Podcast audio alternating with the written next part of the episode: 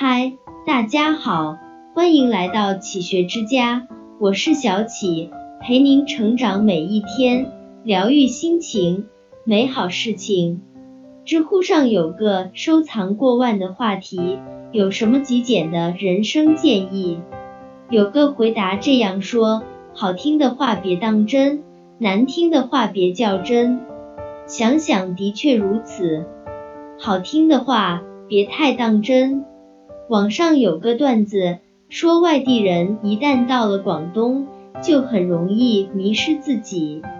为什么呢？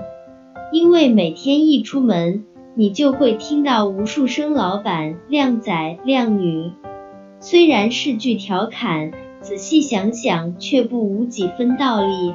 这个时代，好话成了批发货，真话反倒成了奢侈品。动人的话听多了。人就容易看不清自己，因为你不知道哪些是虚假的应承，哪些才是由衷的赞美。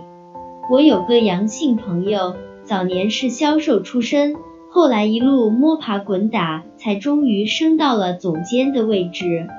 日子一长，身边就难免会出现一些溜须拍马的声音，公司里。大家开口闭口都是杨总好厉害，杨总料事如神。出去见客户，饭桌上也是一片奉承。您这能力，待在现在这儿简直太屈才了。在这些吹捧的话里泡久了，他整个人晕晕乎乎的飘到了天上，觉得公司没自己不行了。不仅工作没之前用心。居然还三番五次当着大家面跟领导叫板，到最后只能收拾铺盖走人。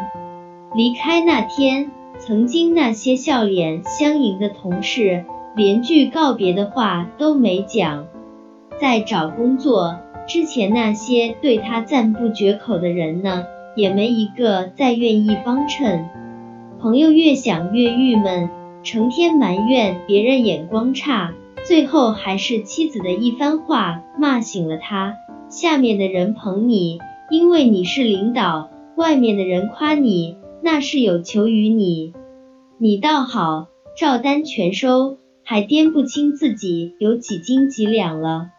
人到了一定年纪，就会发现，这世上有人追捧只为名，有人恭维只为利。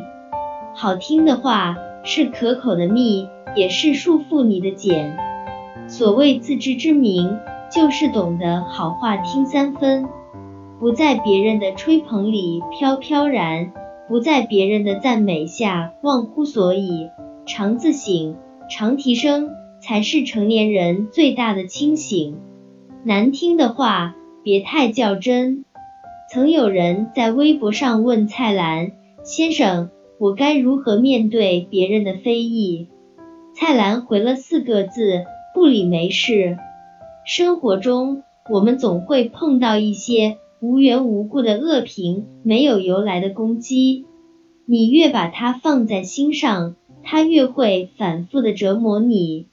建筑大师贝聿铭当年负责卢浮宫重建时，因为设计风格过于前卫，引起了很多人的不满。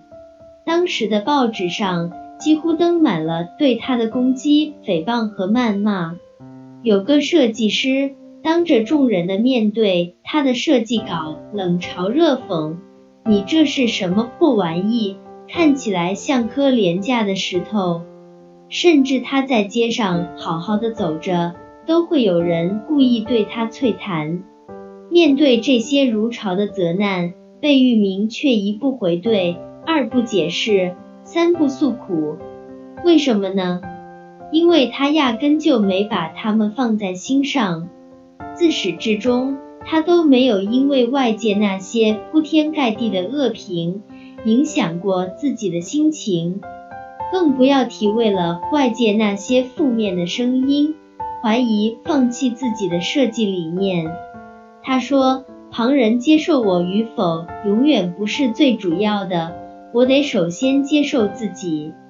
设计师没有自己的主见，随波逐流，就肯定被历史淹没了。人到了一定年纪，就会发现这世上没有不被评说的人。拿别人的评价来定义自己，用别人的偏见来折磨自己，是一个人最大的愚蠢。网上有段话讲得很中肯，我从不看重他人的看法，因为我知道一人难如百人愿，自己喜欢就好。